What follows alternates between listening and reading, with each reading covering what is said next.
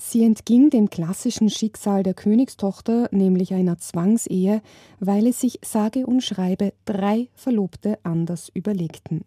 Beim vierten Anwärter war sie bereits erwachsen und ihr Vater tot. Der neue König, ihr Bruder, ließ sie selber entscheiden und sie wählte statt der Ehe mit immerhin dem deutschen Kaiser das Kloster. Dadurch wurde sie zu einer der bedeutendsten Frauen des 13. Jahrhunderts, Agnes von Böhmen. Sie nützte ihre Freiheit, all ihren Einfluss und finanziellen Mittel für die Kirche und ihre Mitmenschen. 1232 gründete sie in Prag ein Armenspital, das von Franziskanern versorgt wurde. Neben diesem Männerkloster errichtete Agnes ein Klarissenkloster und damit das erste franziskanische Doppelkloster nördlich der Alpen. 1234 trat sie selbst ein, was im europäischen Adel einiges Aufsehen erregte. Eine Zeit lang leitete sie das Kloster sogar. Um sie herum bildeten sich weitere Gemeinschaften, Pflegestellen, Waisenhäuser und Obdachlosenheime. Entsprechend beliebt war Agnes bei der Bevölkerung.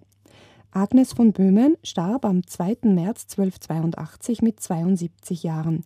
Ihr Kloster wurde von Kaiser Joseph II. aufgehoben, heute ist es ein Museum.